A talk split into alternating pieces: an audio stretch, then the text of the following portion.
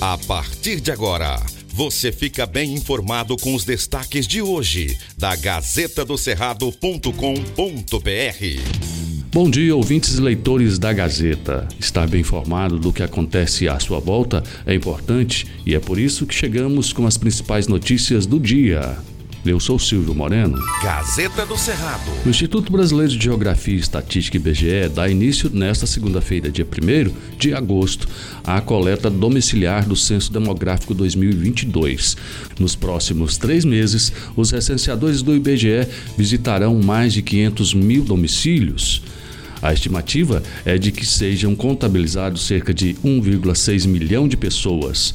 No Brasil, serão mais de 75 milhões de lares recenseados. O censo brasileiro é uma das maiores operações censitárias do mundo.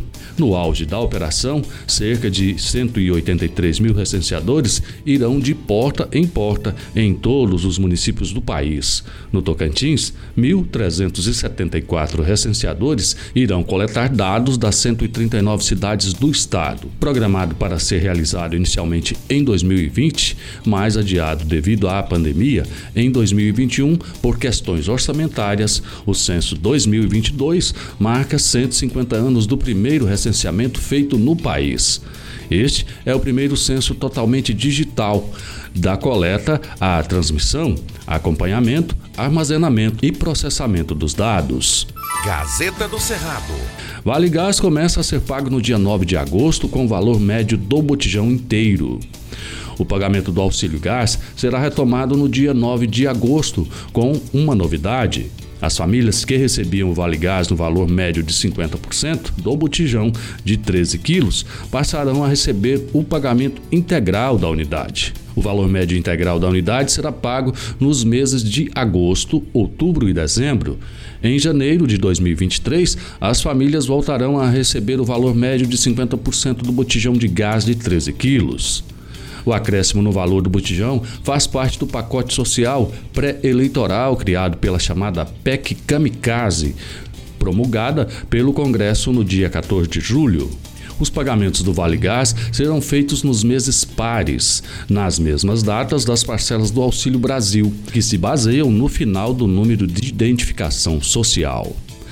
Veja quem tem direito a receber na Gazeta. Gazeta do Cerrado. A semana final chegou. Tabuleiro eleitoral ficará enfim completo e convenções darão o tom do cenário. Quantas candidaturas avulsas terão para o Senado?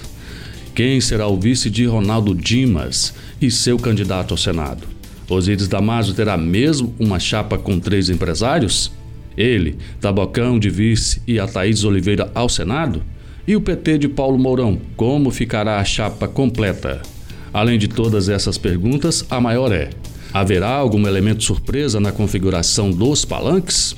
O Palácio já deu um tom diferente nesta eleição ao estar com a chapa majoritária completa dias antes da convenção.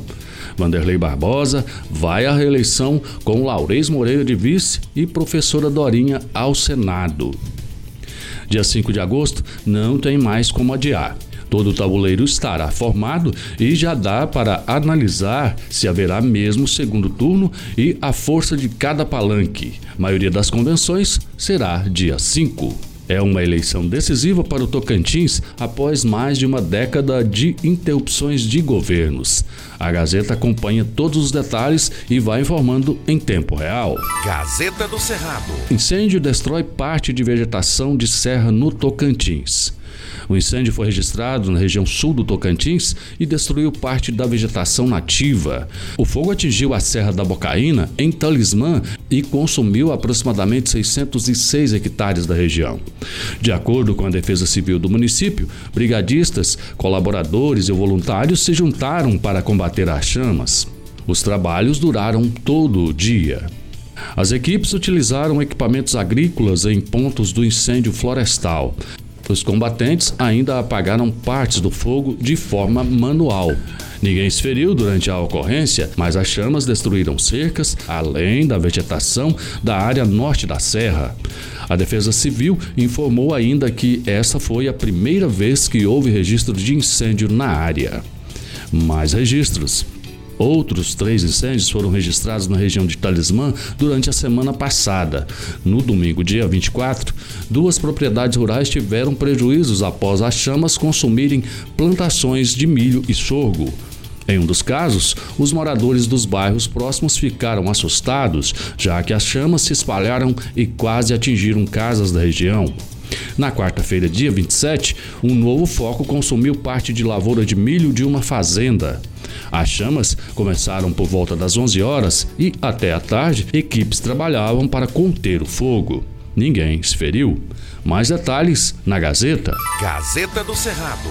Veja estas e outras notícias e tudo que acontece no estado acessando gazetadocerrado.com.br. Antes de ser notícia, tem que ser verdade.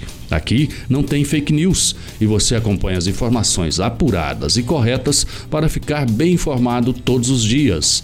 Obrigado por sua audiência e até amanhã.